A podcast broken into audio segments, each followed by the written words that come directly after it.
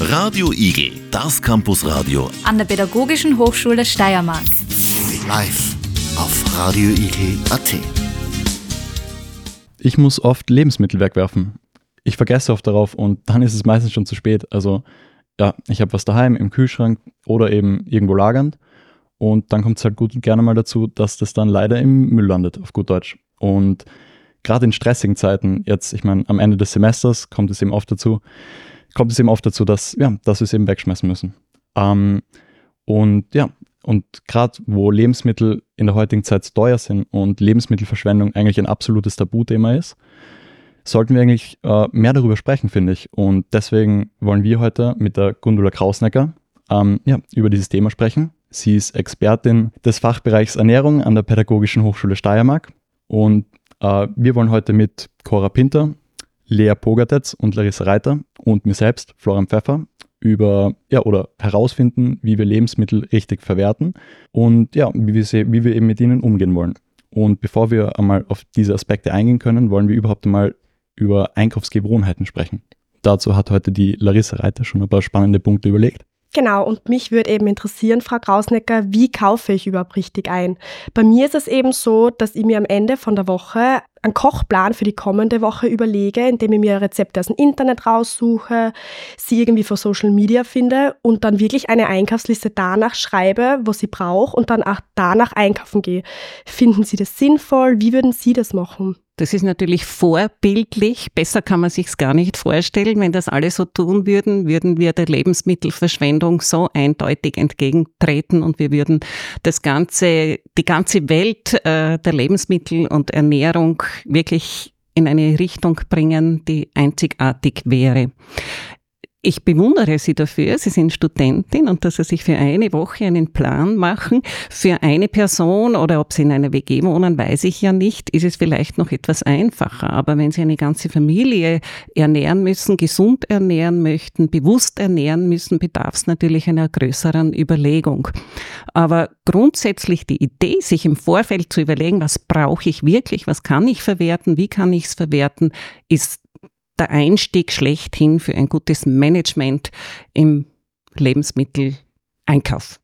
Ja, natürlich bin ich auch schon öfters ohne Einkaufsliste einkaufen gegangen.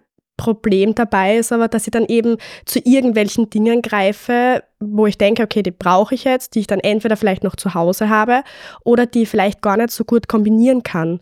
Und so wie der Florian dann eben am Anfang schon erwähnt hat, schmeißt man dann Dinge oft weg. Ähm, was mich jetzt noch interessieren wird, oft ist es so, dass Großpackungen von Zwiebeln beispielsweise billiger sind als zum Beispiel nur eine Dreierpackung, die dann oft teurer ist. Man schmeißt dann natürlich von der Großpackung oft sehr viel weg. Was würden Sie sagen? Ist es schlauer, mehr zu kaufen, dafür da eher aufs Geld zu schauen oder weniger zu kaufen und dafür ein bisschen tiefer in die Hosentasche zu greifen? Ich würde Ihnen da eine Initiative erzählen, empfehlen, die da heißt Foodsharing im privaten Bereich. Es ist natürlich günstiger, in großen Mengen einzukaufen und äh, Gerade wenn man Studierende, Studierender ist, kann ich das umso besser nachvollziehen, dass man da natürlich auch ins Geldbörsel schaut. Das Wichtigste allerdings ist trotzdem, dass man auf Qualität schaut. Ja, also es ist nicht unbedingt die Menge, die günstig ist, sondern man soll schon drauf schauen, was kaufen Sie. Was ist wertentsprechend? Ist es mir wert? Weil Sie gerade das Beispiel von Zwiebel genannt haben. Sie können einen 10 Kilo Sack Zwiebel auch kaufen, der, wenn Sie es entsprechend lagern, aber da kommen wir ja, glaube ich, noch irgendwie genauer drauf zu reden, sich durchaus auszahlen kann. Aber da würde es sich schon lohnen, drauf zu schauen, wo kommt der Zwiebel her? Wie ist er produziert? Was hat er für Wege hinter sich? Das wäre doch das Wichtigste. Also so eine Pauschalaussage kann ich da jetzt eigentlich nicht treffen. Einen kleinen Tipp kann ich Ihnen geben, weil Sie sagen, äh, Sie kaufen dann Dinge, die Sie eigentlich gar nicht brauchen. Gehen Sie nie hungrig einkaufen, weil das ist wirklich eine große Herausforderung. Dann greift man wirklich zu Dingen, die man letztendlich dann nicht so gut brauchen kann. Genau, und das wäre jetzt dann auch schon mein nächst, meine nächste Frage. Tragen Emotionen zum Einkauf bei? Ich habe eben von meinen Freunden öfters schon Informationen erhalten, dass Sie sagen würden, dass Ihre Emotionen schon zum Einkauf beitragen. Mir selber ist es jetzt bewusst noch nie aufgefallen und es würde mir jetzt mal interessieren, würden Sie sagen, dass Sie schon beitragen? Das ist die Krux an der Geschichte, dass es einem nicht bewusst ist. Gehen Sie mal einkaufen, wenn Sie schlecht gelaunt sind. Gehen Sie einkaufen, wenn Sie müde sind. Gehen Sie einkaufen, wenn Sie traurig sind. Gehen Sie einkaufen, wenn Sie fröhlich sind, wenn Sie in Erwartung einer netten Gesellschaft am Abend sind. Kaufen Sie ganz andere Dinge. Selbstverständlich gibt es auch Studien dazu, die das eindeutig belegen. Und kann man auch sagen, zu was man dann greift? Greift man eher zu Süßigkeiten, zu vielleicht teureren Sachen, zu ungesünderen Sachen oder so sagen? Kann man auch wieder nicht pauschal sagen, das hängt ganz äh, wesentlich von ihrer persönlichen Einstellung ab. Aber süße Sachen sind in solchen Dingen oder auch Alkohol sind in solchen Dingen natürlich sehr verlockend. Oder eben auch größere Mengen und Dinge, die man eigentlich nicht braucht. Ähm, weil Sie vorher von Foodsharing gesprochen haben, äh, Meinen Sie also, dass ich zum Beispiel jetzt, ich jetzt vielleicht mit meiner Freundesgruppe oder auch familiär eben, äh, vielleicht Sachen in größeren Mengen kaufe und dann eben darauf schaue, dass ich, genau, dass ich halt das mit denen ein bisschen wechseln kann und so in die Richtung?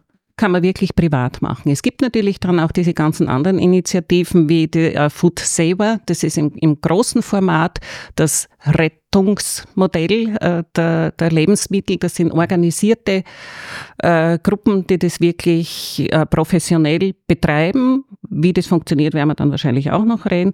Und auch das Verteilen, das öffentliche Zugänge zum Beispiel, das können Boxen sein, die aufgestellt sind, das können Kühlschränke sein, die aufgestellt sind. Sie stellen dort hinein, was sie nicht mehr brauchen, nehmen vielleicht etwas mit, was sie brauchen. Das wird dann eben, eben, genau von anderen Personen, die das genau. vielleicht brauchen? Oder genau, sie stellen das hinein, was sie nicht brauchen, mhm. finden dort vielleicht, was sie brauchen und das ist natürlich ganz äh, feine Sache. Da wäre ja auch zum Beispiel ähm, das Too Good To Go Sackerl. Äh, genau, eine wesentliche Initiative, die es Gott sei Dank gibt. Und aber bei dem muss ich aber sagen, also zum Beispiel, ich habe das auch mal, ich habe hab mal ich habe hab mir das geholt, mhm. das Too Good To Go Sackerl, und da hatte ich dann aber auch Sachen drinnen, wo ich mir eigentlich dachte, okay, das, das freue ich mich jetzt, das habe ich halt quasi bekommen und das wäre sonst auch weggeschmissen worden. Aber das habe ich dann auch nicht alles verwendet, was da drinnen war. Genau, und, und da wäre es wieder genau wichtig, sich zu vernetzen. Frage meinen Nachbarn, meinen Freund, meine okay, also Freundin, also da eben auch das? das Gleiche. Aber dass Natürlich. das grundsätzlich, also das Too Good To Go Sackerl, meinen Sie das auch also dass es grundsätzlich super ist. Grundsätzlich schon, weil sonst, ich denke jetzt ganz speziell an eine Bäckerei zum Beispiel, mhm. wo sie diese Sackerln holen können und die Dinge würden wirklich weggeworfen werden. Und sie wissen, der Berg des weggeworfenen Gebäcks, jetzt ob das Brot weiß, was weiß ich, was ist, Mehlspeisen, ist riesig groß. Und gerade, also weil wir eben auch beim Wie kaufe ich richtig ein waren, zum Beispiel, das passt jetzt auch zum Wegwerfen von Supermärkten. Äh, ich kaufe mir manchmal äh, so ein ja so ein Wecker, so Fertigwecker und das, die sind immer in riesigen Massen dort dann gelagert. Und dann habe ich mich immer gefragt, da steht dann das Ablaufdatum um und meistens ist es, läuft das dann am nächsten Tag ab. Und wird das dann wirklich alles, wenn das nicht verkauft wird, wird das weggeschmissen einfach? Nein, die Dinge werden nicht weggeworfen, aber Sie haben jetzt auch ganz was Wesentliches gesagt mit dem, es steht kein Ablaufdatum um, sondern das MHD, das Mindesthaltbardatum. Das heißt, der, der Produzent, der Anbieter übernimmt die Garantie dafür, dass bis zu der zu dem Datum der Mindesthaltbarkeitsdauer dort das Produkt in Ordnung ist. Das heißt aber nicht, dass es dann nicht mehr genießbar ist. Also, dass es nicht mehr genießbar ist, das, also, das ist mir grundsätzlich, oder ich glaube, das ist eh heute schon mehreren Leuten bewusst, aber Supermärkte müssen das ja also müssen diesen Richtwert ja nehmen, um zu sagen, jetzt verkaufe ich es nicht mehr. Frischware müssen sie herausnehmen, aber da gibt es auch ganz tolle Initiativen. Ich weiß es nur zum Beispiel, dass Winzimärkte dann mit diesen Produkten versorgt werden. Auch äh, zum Beispiel Kältetelefon holt sich solche Sachen dann ab aus dem Markt und verteilt das und verkauft es dann über Winzimärkte. Okay, Der Supermarkt schenkt es aber weiter. Also Winzimärkte, das Zum Beispiel, das, da weiß ich's. Unter Winzimärkte, da meine ich, ich kann mir gerade, also habe ich noch nie gehört, muss ich sagen, Winzimärkte. Äh, Winzimarkt ist eine Initiative eigentlich der Caritas, ist die Dachorganisation. Dort können Menschen, die, denen wenig äh, finanzielle Mittel zur Verfügung stehen, einkaufen zu besonders günstigen Konditionen. Zu also, sehr besonders günstigen ist es also von der, von der Kirche aus? Sozialhilfe, auch. Empfänger und so weiter. Okay. Jawohl. Okay. Die Initiative kenne ich persönlich. Super, nach den Tipps, wie kaufe ich richtig ein, geht es jetzt dann in Kürze weiter mit den Informationen, wo man am besten einkauft.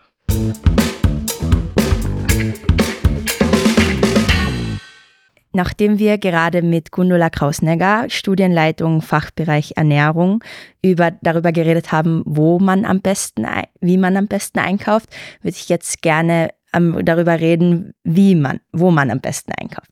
Ähm, meine erste Frage wäre dann, wie wichtig ist es denn eigentlich, lokal einzukaufen? Das ist natürlich aus unterschiedlichen Gründen sehr, sehr wichtig. Das ist auch ein wesentlicher Aspekt, lokal einzukaufen. Warum? Erstens kann man klein strukturierte Betriebe unterstützen, wenn man lokal einkauft. Ich kann den ökonomischen Fußabdruck sehr klein halten, den CO2-Verbrauch sehr klein halten. Sie haben keine weiten Wege. Sie können im Großen und Ganzen davon ausgehen, dass sie frisch einkaufen können. Und ich glaube, das sind schon Überlegungen, die dafür sprechen, lokal einzukaufen. Ähm, wie stellt man sich denn eigentlich einen besonders umweltfreundlichen Supermarkt vor? Gibt es sowas überhaupt? Ich weiß nicht, ob Sie schon einmal in einem umweltfreundlichen Supermarkt waren. Weiß nicht, es hat auch nicht diese äh, eindeutige Zertifizierung, ist mir nicht bekannt. Aber ich denke, dass man davon ausgehen kann, umweltfreundlich wirklich äh, zertifiziert einzukaufen. Das ist natürlich in, in Biomärkten, in Bioläden. Aber wenn Sie Supermarkt sagen, Sie wissen, es gibt ja auch Supermärkte im Bereich für biologische Produkte, nachhaltige Produkte, dann kann man das sicher empfehlen. Es haben auch die gängigen Supermärkte Supermarktketten, die Sie alle kennen, zum Teil auch Zertifikate. Da muss man aber ganz genau drauf schauen, ob das wirklich öffentlich anerkannte sind. Gibt es ja wirklich viele. Also wenn ich jetzt zum Beispiel in einen normalen Supermarkt gehe, da gibt es ja das, was ist bei Armer Gütesiegel, dann unterschiedliche Bio-Zertifizierungen. Und weil da habe ich mir gedacht, wenn ich so normal einkaufe gehe, dass ich halt darauf achte. Und das ist die Möglichkeit, die Sie letztendlich als Kunde, als Kundin haben, dass Sie wirklich äh, anerkannte Gütesiegel beachten. Da können Sie garantiert sicher sein, dass das, was draufsteht, auch drinnen ist. Aber eben dieses Greenwashing dürfen wir nicht vergessen. Es gibt ganz viele Gütezeichen, die nicht zertifiziert sind. Kommt eben, meinen Sie, in den Supermärkten, in den, sagen wir, in den 0815 Supermärkten mehr vor, als jetzt wenn ich zum Beispiel einen Biomarkt Dort Beispiel, kommen die nicht vor. Dort kommen die gar Dort nicht vor. Dort kommen okay. die nicht vor. Okay. Supermärkte haben ihre eigenen Linien. Ich möchte mhm. jetzt kein Beispiel ja, genau, ja. nennen, aber Sie kennen sie ja alle. Und ich bin mir ganz sicher, dass viele Menschen glauben, wenn das draufsteht, ist es wirklich biozertifiziert und ich kann mich darauf verlassen. Ist leider nicht so. Man geht schon davon aus oder darf davon ausgehen, dass diese Siegel oder diese Auszeichnungen über diese nicht öffentlich anerkannten Siegel schon Bemühungen darstellen, aber man kann sich nicht hundertprozentig darauf verlassen.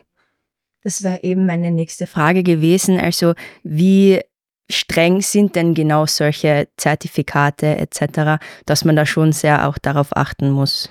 Ich kann mich nur wiederholen. Es sind die, die öffentlich anerkannt sind, wirklich eingetragene Gütesiegel, die sind verlässlich. Und da kann man sich informieren, im Internet, welche Gütesiegel da wirklich verlässlich sind. Und das würde ich auch empfehlen. Ich bin jetzt auch immer selber öfter auf dieses Online-Einkaufen von Lebensmitteln gestoßen. Ähm, auf verschiedenen Apps wird mir das vorgeschlagen und wollte fragen, wie nachhaltig ist denn eigentlich das, wenn man online Lebensmittel einkauft? Wenn ich Sie jetzt recht verstehe, meinen Sie, Sie bestellen Lebensmittel und die werden Ihnen dann zugestellt. Genau. Naja, wenn Sie das, äh, diese ganze Organisation betrachten, wird Ihnen sicher zugestellt zum Großteil mit Auto. Ja, also da, ich kenne keinen Supermarkt, die mit einem Fahrrad das zustellen. Und wenn Sie die Möglichkeit haben, und ich denke, das hat ja auch seine Qualität, wirklich selbst einkaufen zu gehen, ich kann das Angebot wirklich prüfen, ich bin vor Ort, ich schaue mir die Sachen an, die ich brauche und äh, Sie machen sogar selber ein bisschen eine Bewegung, entweder fahren Sie mit dem Radl hin oder mit einem öffentlichen Verkehrsmittel oder gehen im Idealfall zu Fuß dahin. Also ich bin kein Fan von Online-Einkäufen, hat natürlich auch seine Vorteile für Menschen, die nicht mehr mobil sind. Da finde ich, hat das wirklich ganz ganz eine große Bedeutung und ist auch wichtig und finde ich, ist ein schönes Angebot. Mich an, dass Sie selbst noch nie Lebensmittel bestellt haben. Da liegen Sie ganz richtig. Okay, weil ich habe zum also ich habe glaube ich, nein, ich habe auch noch nie Lebensmittel bestellt. Wie ist das bei euch? Nee. Auch noch nicht, okay. Also ich habe schon mal Lebensmittel bestellt und zwar über so eine Online-Plattform. Ähm, man kann ja zum Beispiel beim, bei gewissen Supermärkten eben überall so äh, Lebensmittel bestellen und ich bin, ich habe aber die Erfahrung gemacht, dass das nicht so toll ist, weil ich eben nichts vergleichen konnte und im Prinzip ist es gleich teuer wie im Supermarkt. Und es ist, also ich finde auch, dass es nicht so ökonomisch, weil eben das direkt mir geliefert wird. Das kann ich nur unterstützen und man fördert eigentlich die Unbeweglichkeit und die Bequemlichkeit genau. der Menschen. Äh, was ich noch ergänzen möchte, es bieten ja nicht nur Supermärkte diese Online-Einkaufsplattformen an, sondern durchaus auch kleine Betriebe, wo man direkt vom Bauernhof bestellen kann, wo man auch zum Beispiel einen Vertrag hat, dass man wöchentlich ein Kistel kriegt mit den regionalen, saisonalen Produkten. Das ist natürlich, wenn sowieso eine Runde gemacht wird und ich würde selbst nicht an diesen Standort kommen, wenn das ein Bergbauernhof ist oder ein ganz abgelegenes kleines Unternehmen, dann ist es natürlich eine gute Option. Genau, weil das hätte ich eben auch, also wollte ich, habe ich gerade dran denken müssen, meine Oma, äh, die bekommt nämlich jeden Morgen einen, oder na jeden Morgen, das weiß ich jetzt gar nicht so genau, aber die kriegt Eier geliefert von einem, äh, also von einem Bauernhof in der Nähe. Und das finde ich nämlich, ja, das finde ich super eigentlich. Das ist das finde ich sensationell, vor allem wenn man auch nicht selber zum Bauernmarkt gehen kann. Ich nehme an, dass der Eierlieferant vielleicht auch auf einem regionalen ja. Bauernmarkt verkauft und ja. wenn er das nicht tut, macht er wahrscheinlich eine Eierverkaufsfahrt und schaut auch genau, bei ihrer also der, Oma der vorbei. Kommt, der kommt wirklich mit dem Traktor und Na, hat super. hinten einen Anhänger Na, und dann was, holt er die raus. Ja. Was kann man sich Besseres wünschen? Dann sind das regionale Produkte aus der Nähe, weil mit einem Traktor fahre ich wahrscheinlich nicht 100 Kilometer weit. Wahrscheinlich nicht, das stimmt. Und ähm, was mir noch einfällt, ist ja, es gibt ja auch äh, immer wieder so ähm, wie sage ich dazu, so eine Box, wo man Milch quasi sich abholen kann, auf gut Deutsch. Und äh, was sagen Sie dazu? Also das ist ja eigentlich auch. Das ist ganz ein feines Angebot, mhm. natürlich, wo wirklich äh, von regionalen äh, Anbietern saisonale Produkte abgestellt werden, entweder in Boxen oder Kühlschränken. Und das ist natürlich ganz eine feine Geschichte. Stimmt, es gibt ja auch äh, nicht nur jetzt äh, den Milchautomaten, sondern es gibt ja allgemein jetzt schon so Bioautomaten Genau. Wo halt eben solche mhm. Produkte dann von den Bauernhöfen oder halt, genau, dort halt Genau. kaufen sind. Und das ist erstens einmal für die Anbieter eine feine Geschichte. Mhm. Die haben auch im Auge, an welchem Standort brauche ich von welchem Produkt mehr, kann ich mehr verkaufen. Und das wird beschickt, immer frisch. Und äh, der Kunde, die Kundin kann auf dieses Angebot immer zurückgreifen. Oh ja, das ist ja dann eine, eine super Möglichkeit eigentlich auch, wenn man, wenn man das ja nicht immer, man denkt nicht immer dran, dass ja. das auch möglich ist. Ich denke mir immer, ähm, wenn ich jetzt so drüber nachdenke, dann denke ich halt wirklich nur an den normalen Supermarkt und ich gehe da hin und dann schaue ich halt dort ein bisschen, eben was wir eben vorher gerade besprochen haben mit den, äh, mit den Zertifizierungen und so. Aber dass, das, dass es eigentlich so viel mehr Möglichkeiten gibt, das finde ich eigentlich un unfassbar spannend auch. Dieses Modell, das Sie jetzt angesprochen haben, hat ja auch noch einen Vorteil, Samstag, Sonntag, Feiertags. Ja, wenn Sie wirklich einmal irgendwas vergessen haben, dort finden stimmt, Sie ja. ganz bestimmt irgendetwas. Das stimmt, ja. Ich hätte jetzt noch eine Frage, die vielleicht ein wenig vom Thema abschweift, aber zurzeit ist es ja sehr im Trend, sich vegan zu ernähren. Und wollte jetzt fragen, wie nachhaltig ist es denn eigentlich, sich rein pflanzlich zu ernähren? Unter dem Aspekt der Nachhaltigkeit kann ich diese Frage auch gar nicht eindeutig beantworten. Da müsste ich auch den Vegetarismus dazu hineinnehmen. Und es kommt immer darauf an, wie man diese Ernährungsform gestaltet und umsetzt. Wenn ich von dem Angebot, das Sie im Handel haben, Gebrauch mache und diese hochtechnologisch, industriell so bearbeiteten Produkte anschaue, dann ist von Nachhaltigkeit überhaupt keine Rede mehr.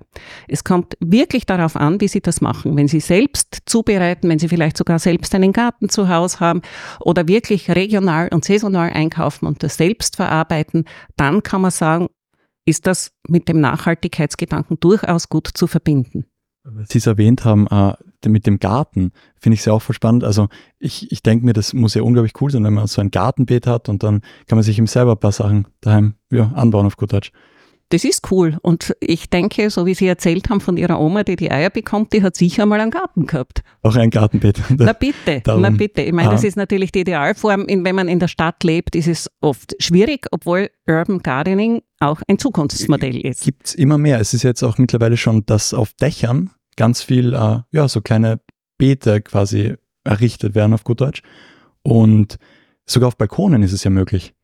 Sicher, Sie können klassische Produkte am Balkon mit ganz wenig Platz sogar sehr gut züchten. Sie wissen, das sind Paradeiser, das sind Kräuter, sogar Erdäpfel kann man in einem Blumentopf ganz gut züchten. Einfach probieren, man hat Freude dran, wenn was entsteht und wenn Sie selber das ernten können, was Sie gepflanzt haben. Ähm, jetzt nach den Tipps für wo man am besten einkauft, gleich nach der Pause dann sprechen wir über den richtigen Umgang mit Lebensmitteln.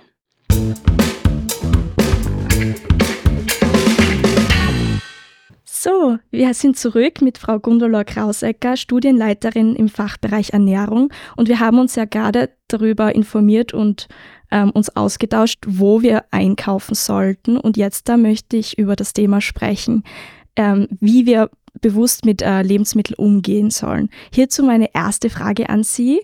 Äh, wie sollen wir effektiv mit, Lebens um, also mit Lebensmitteln umgehen? Ähm, haben Sie Tricks oder Tipps für uns, ähm, wie wir mit Lebensmitteln umgehen, wie wir sie lagern sollen? Ich glaube, das Ziel ist einfach einmal das Bewusstmachen dessen, dass Lebensmittel was Wertvolles sind. Wir müssen uns alle ernähren, wir brauchen grundsätzlich Makronährstoffe, Kohlenhydrate, Eiweiß, Fette, viele Mikronährstoffe wie auch Vitamine und Mineralstoffe. Und das sind die wesentlichen Dinge, die wir versuchen sollten, in einer qualitätsvollen Art und Weise zuzuführen. Weil Sie mich jetzt ansprechen, wie soll man damit umgehen oder was kann ich Ihnen da sagen? Bewusst einmal wählen, sich zu überlegen, was tut mir gut, was möchte ich haben, wie soll meine Ernährungsform ausschauen. Das sind schon einmal grundsätzliche Dinge, die man sich unbedingt überlegen sollte. Und ich äh, kann nur empfehlen, bewusst einzukaufen oder bewusst selbst zu produzieren. Das ist natürlich ein Luxus, den nur wenige haben, aber es beginnt beim Bewusst-Einkaufen. Und das bewusste Einkaufen, was heißt das? Das wird für Sie wahrscheinlich auch so wie wir schon vorhin besprochen haben. Das heißt, das einzukaufen, was ich wirklich brauche, was ich wirklich möchte. Gelingen tut einem das nicht immer, dass man nur das einkauft, was man braucht und äh, schon das. Schwierig ab und zu. Also wenn ich einkaufen gehe, für mich ist das schwierig, dass ich zum Beispiel jetzt äh, bei der Süßigkeitenabteilung einfach vorbeigehe, ohne mir irgendwas mitzunehmen. Das macht im Prinzip ja auch nichts. Das ist ja nicht im entsprechenden Ausmaß. Es ist immer die Dosis macht das Gift, wie Sie wissen. Und warum soll man sich nicht zwischendurch mit etwas unter Anführungsstricheln gesehenem Ungesunden auch einmal verwöhnen, um Gottes Willen. Es macht mehr Stress, gewisse Dinge völlig auszuschließen, nur weil man glaubt, äh, sie sind absolut nicht gut. Natürlich könnte ich es Ihnen beweisen aus ernährungsphysiologischer Sicht, aber es gibt ja auch mehr das war ja das, wo wir vorher schon drüber gesprochen haben, eben mit dem, äh, die Gefühlslage. Das macht ja auch ganz viel aus eben. Jetzt, wenn wir gerade bei der Schoko waren. Wollte ich nur kurz einwerfen. Und, und Sie wissen ja auch selbst, man spricht ja von Nervennahrung zum Beispiel, wenn Sie eine Prüfung haben, wenn Sie einen Test schreiben, was auch immer, Sie sind gestresst und da haben Sie manchmal vielleicht sogar die Gier nach was Süßem, wenn wir schon beim Süßen jetzt gelandet sind. Ja, warum nicht?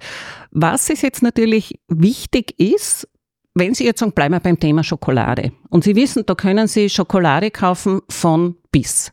Und da empfehle ich einfach wieder, wählen Sie Schokolade mit einem möglichst niedrigen Zuckergehalt, wählen Sie möglichst dunkle Schokolade, schauen Sie, wo die Schokolade herkommt, schauen Sie, wie die Schokolade produziert ist und Sie können sich mit der Schokolade belohnen. Es gibt natürlich auch Alternativen. Muss ich da kurz einhaken, weil Sie gerade meint ich schaue eben zum Beispiel, dass jetzt weniger Zucker vielleicht drin ist und so. Das ist jetzt vielleicht ein bisschen abschweifend von unserem Thema, aber äh, es gibt ja jetzt auch ganz viel Süßstoffe.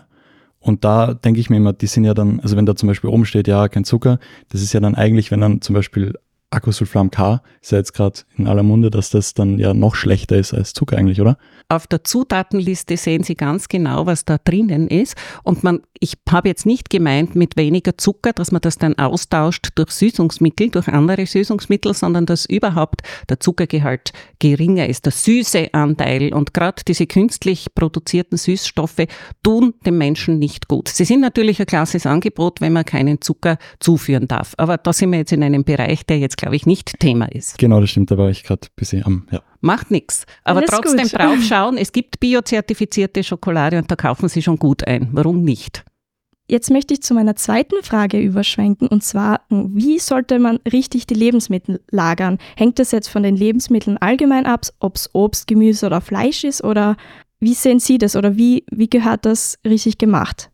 Ja, grundsätzlich würde ich sagen, kaufen Sie so frisch als möglich ein. Das ist immer eine gute Überlegung. Aber manchmal ist es so, dass eben Saison auch nicht unbedingt eingekauft, sondern geerntet. Wenn Sie an den Sommer denken, der Reichtum an Früchten, da haben Sie natürlich die Möglichkeit, das zu konservieren. Das ist schon einmal eine gute äh, Möglichkeit. Wenn Sie äh, einkaufen, schauen Sie, weil ich gesagt habe, möglichst frisch, das Mindesthaltbarkeitsdatum, wo ich vorhin schon gesagt habe, das ist eine Orientierungshilfe. Was äh, ist für Sie letztendlich ausschlaggebend, wenn Sie selber, ich habe das schon einmal probiert, ich habe es bewusst gemacht, ich habe einen Joghurt gekauft und habe das ein halbes Jahr aufgehoben. Das war auch nach dem halben Jahr noch tadellos. Machen Sie die Geruchs- und Geschmacksprobe von einer kleinen Probe, werden Sie keinen Schaden erleiden. Überprüfen Sie das, was Sie haben. Dann würde ich sagen, wenn Sie dann aufbrauchen, alt vor neu, also wenn Sie einlagern, zum Beispiel, wenn Sie jetzt was konserviert haben, Sie haben Marmelade gekocht und Sie haben noch vom Vorjahr etwas in einem Vorratsraum, stellen Sie die neuen Produkte nach hinten, das Ältere nach vor. Ich weiß, es ist verlockend, das Frische zuerst zu essen, aber dann wird das Alte noch älter. Das wäre so ein, ein Tipp. Angebrochene Ware, angebrochene Backerln sozusagen bitte umfüllen, wie Sie schon angesprochen haben, in Plastikdosen, in gut verschließbare ist allemal noch besser, auch wenn wir beim Plastik sind, aber die Haushalte haben sie, ist besser, als wenn Sie Frischhaltefolie nehmen, wenn Sie Alufolie nehmen. Die ist sowieso auch bei säurehaltigen oder salzhaltigen Produkten nicht zu empfehlen, weil es einfach zu Reaktionen kommt, die nicht gesundheitszuträglich sind und äh, ja, wieder möglichst frisch die angebrochenen Backel. Was Sie auch nie machen sollten, Konservendosen, wie Sie wahrscheinlich eh wissen, die gewölbten Boden oder Deckel haben, nicht mehr verwenden. Das muss man wirklich weggeben. Auch wenn Sie Glas gekauft haben, was das ideale Aufbewahrungsprodukt ist, wenn man es dann kühl und dunkel lagern kann, wenn das schon offen ist, bitte auch nicht mehr verwenden. Die Dinge sind wirklich verdorben und sind gesundheitsschädlich. Okay, ähm, und weil Sie vorher gerade erwähnt haben, äh, man soll zum Beispiel ältere Sachen nach vorne und äh, neu, äh, neue gekaufte nach hinten einordnen, zum Beispiel jetzt. Da passiert es mir immer, ich weiß nicht, warum das so ist, ich, also ich, ich habe was Angebrauchtes und das Neue und das ist das gleiche Produkt und ich mache oft das Neue auf und lasse das Alte dann leider mit dem Rest stehen. Das ist es, genau. Es ist die Verlockung, das Frische jetzt möglichst sofort zu haben, weil es ja frisch und gut ist. Aber eigentlich wäre der richtige Zugang gewesen, sich nichts Neues zu kaufen, bevor das Alte nicht aufgebaut naja, aber ich brauche, ich brauche das Neue, weil mit dem allein, allein das Alte würde jetzt nicht mehr reichen. Was Aha. nehmen wir als Beispiel? Also Pesto jetzt zum Beispiel. Habe mhm. ich mir mhm. Pesto gemacht mit Nudeln und dann habe ich zum Beispiel noch eben, sagen wir, ein Viertel Pesto drinnen und ich brauche für meine Nudeln mit Pesto aber zwei Viertel. Und dann brauche ich ja schon das Neue also im Kühlschrank jetzt. Mischen Sie es zusammen. Ja, genau. Das, okay, also das ist dann eben dieser psychologische Aspekt ja, wahrscheinlich, der da mit, ein, mit reinspielt, dass, ich, dass das im Kopf einfach das so ist, man möchte das Neue aufmachen und das ist ja schon alt und jetzt habe ich eh das Neue. Das meinen Sie eben, oder? Wenn Sie, wenn Sie jetzt äh, selbst zubereitetes, oder meinen Sie wirklich Pesto aus Basilikum und, und Knoblauch und Parmesan und so? Meinen Sie sowas? So, ja, genau sowas. Ja, also, ja, da würde ich Ihnen schon empfehlen, dass Sie das wirklich aufbrauchen, weil das einzufrieren oder weiter zu konservieren hat keinen Sinn. Okay. Natürlich, wenn Sie jetzt vom Neuen dann wieder nur die Hälfte brauchen, dann wird das Ältere im Glas, es ist ein angebrauchtes Glas, noch älter. Und da kann es dann schon sein, dass es zu Geschmacksveränderungen kommt, dass es auch optisch anders ausschaut. Natürlich. Aber mischen Sie, alt und neu macht halb neu. Okay, werde ich mir merken. ähm, ich wollte auch noch fragen, muss man auf irgendwelche Temperaturen achten, ähm, damit ähm, zum Beispiel Obst oder Gemüse nicht ähm, so schnell verdirbt? Oder ja. gibt es da so, spezielle? Ja. Alles, was in den Kühlschrank gehört, das sind ausgewählte Obst- und Gemüsesorten, das ist natürlich Fleisch, das sind Milchprodukte und Sie wissen, es gibt diese unterschiedlichen äh, Etagen im Kühlschrank, wo Gemüse, Obst in die Gemüselade gehört. In die unterste Lade gibt man äh, das, was mehr Kälte braucht. Sie wissen, Temperatur wird nach oben hin, äh, nimmt sie zu. Also leicht verderbliche Ware immer weiter unten und nach oben hin steigend. Äh, was den Wert der Produkte sehr wenig verändert, das ist Einfrieren. Das heißt, wenn Sie auch mehr von einer Speise kochen zum Beispiel, äh, einfrieren lohnt sich. Das ist auch im Sinne eines jetzt ökonomischen Gedankens, weil man ja auf einmal kocht und nicht dreimal oder viermal eine kleine Menge kocht, ist allemal brauchen Sie weniger Energie und das einfach dann aufheben oder auch im Kühlschrank aufheben. Ein paar Tage halten die Sachen ja allemal.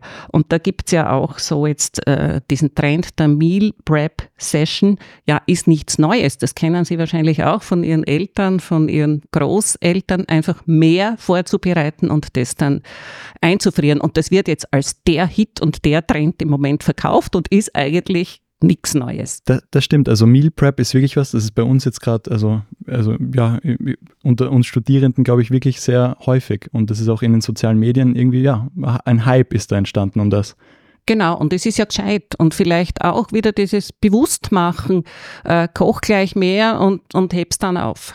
Ich wollte Sie noch fragen, gibt es irgendwelche speziellen Hygienepraktiken, auf die man achten sollte, eben dass zum Beispiel Brot nicht so schnell verschimmelt oder ähm, Bakterien zu wie kommen zu dem Obst oder Gemüse oder Fleisch, dass es ähm, schnell kaputt wird? Es beginnt, beginnt natürlich beim Einkauf ja, so wie das dort angeboten wird, wie es dort behandelt wird. Und ich würde meinen, da einfach den Menschenverstand einzusetzen, äh, was tut dem Produkt gut. Natürlich kühlen, gerade bei Fleisch und, und Gemüse so schnell als möglich oder auch der Verderb, vor allem im Sommer, wenn man einkauft und frisch verderbliche Ware kauft, gehen Sie mit einer Kühltasche einkaufen, um die Kühlkette nicht zu unterbrechen.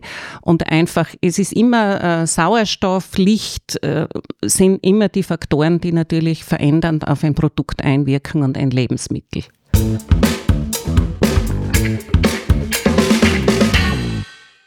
Ähm, ja, jetzt haben wir sogar eh schon ein bisschen über die Verwertungsmöglichkeiten oder worauf man denn achten muss gesprochen.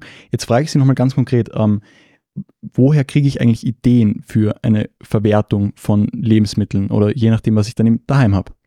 Der Markt der Angebote in dieser Hinsicht ist jetzt wahnsinnig groß. Da gibt es ja eigene Kochbücher in Papierform, genauso wie natürlich äh, virtuell. Das wissen Sie wahrscheinlich besser als ich. Äh, was da immer nur ganz wichtig ist, dass man sich ein bisschen auskennt. Weil was hilft mir das, die beste Anleitung, das beste Rezept, wenn ich nicht einschätzen kann, ist das wirklich ein guter Tipp oder nicht da ist der Markt sehr groß. Also da geht es wieder um dieses Bewusstsein, wie schaue ich drauf, aber da kann man sich natürlich sehr gut informieren. Da gibt es auch wirklich Websites, also die wirklich, seriös sind. Es gibt wirklich eigene Kochbücher, die nur auf Verwertung aussehen. Okay, das ist spannend. Das ist mir sogar neu jetzt. Ja, einfach schauen gehen.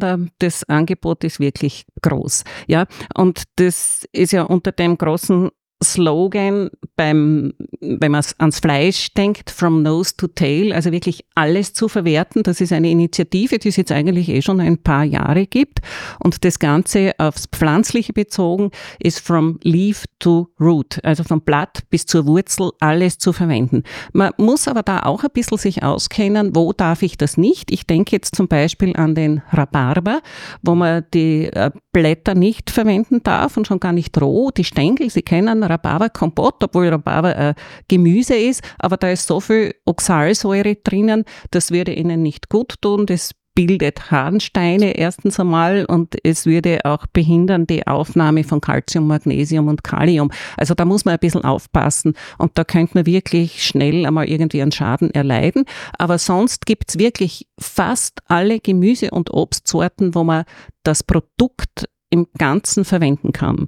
Ein Tipp ist auf alle Fälle zum Beispiel einmal Obstsorten nach Möglichkeit nicht zu schälen. Genau, also Allerdings wär, nur dann. Bitte. Ja, Entschuldigung, dass ich Sie unterbreche. Das wäre nämlich eher ein Punkt gewesen, der mich voll interessiert hat, und zwar Obst und Gemüse. Da kann man ja eigentlich, jetzt haben wir schon gehört, Rhabarber, das ist jetzt immer Ausnahme, da kann man ja wirklich alles verwenden. Also die Kerne, das, ja, komplett.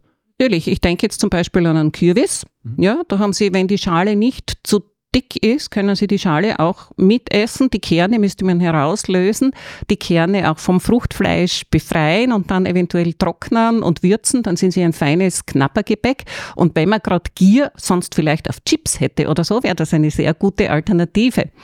Aber ähm, es wird manchmal auch angeboten, aus den Schalen dann Gemüsechips zu machen und die sind manchmal wirklich nicht verwertbar. Also da würde ich aufpassen, wenn eine Schale zu dick ist und vor allem, wenn die Oberfläche behandelt ist. Es geht immer darum, da rede ich jetzt wirklich von Bioprodukten, von Produkten aus dem eigenen Garten. Wenn Oberflächen mit äh, künstlichen äh, Mitteln besprüht sind, also den klassischen Pestiziden, dann ist von einem Genuss der Schale abzuraten. Aber das kennen Sie wahrscheinlich sogar aus dem Supermarkt. Stimmt, weil deshalb, also das hört man immer wieder, dass man eben aufgrund dessen, also aufgrund dessen waschen wir ja auch Obst und Gemüse, aber dass man deswegen eben nicht die Schale eigentlich manchmal essen soll, wenn es jetzt nicht biologisch äh, von genau. biologischer Abstammung ist. Das wäre die Empfehlung. Und die, was man auch nicht weiß, warum nicht schälen, die meisten Vitamine sind knapp unter der Schale und nicht in der Schale. Also wenn schälen, ganz dünn schälen, dann kann man das Produkt auch gut äh, verwerten, trotz Schälen. Und wenn ich jetzt an Gemüse schälen denke, man, Sie würden wahrscheinlich nicht denken, dass man eine rote Rübe mit der Schale essen kann. Ja, weil es erdig gut waschen, wenn es und vor allem wenn es um junges Gemüse geht, dann kann man das fast immer mitverwenden. Wenn ich jetzt zum Beispiel an Karotten denke, wo es ja auch reicht, wenn es Bioprodukte sind oder aus dem eigenen Garten, reicht es mit einer Gemüsebürste die Erde einfach gut abzuschruppen und dann haben Sie wirklich alles Wertvolle nicht weggegeben, sondern bei sich. Aber wenn Sie da nicht sicher sind, können Sie natürlich auch dieses Gemüse schälen, aber machen Sie was draus. Und in dem Fall bietet sich an, einfach eine Gemüsesuppe, einen Gemüsefond zu machen. Oder Spargel ist auch so ein Beispiel. Die Schale können Sie aufgrund der Grobfaserigkeit einfach äh, nicht beißen, aber machen Sie einen Spargelfond und machen Sie dann eine feine Suppe draus. Also man kann wirklich alles verwerten, mehr als man denkt. Ich muss denken, das was für mich jetzt letztes Neuwärts habe ich gehört, dass ich von Kiwi die Schale essen kann. Also halt, das habe ich nicht gewusst tatsächlich. Und wenn es eine nicht Genau, jetzt sind wir wieder bei dem, wenn behandelte es eine nicht Oberfläche ist, Oberfläche wenn es nicht zu, wenn es eine eher kleine, sehr frische Frucht ist, weil sonst würden sie sich an dieser haarigen Oberfläche eher verschlucken. Also da würde ich es nicht so sehr empfehlen, muss ich ehrlich sagen. Aber man züchtet ja immer wieder Neues und versucht diese, äh, diese Parameter wegzuzüchten. Ja, Und das stimmt. Und äh, was ich ja auch, ähm, also gerade jetzt Überreste von Obst und Gemüse, da gibt es ja dann den Kompost. Also zum Beispiel, wenn man den im Garten hätte oder je nachdem, wo man halt, wie es halt möglich ist. Oder genau, Biomüll daheim, das ist ja leider wirklich was, das haben immer weniger Leute.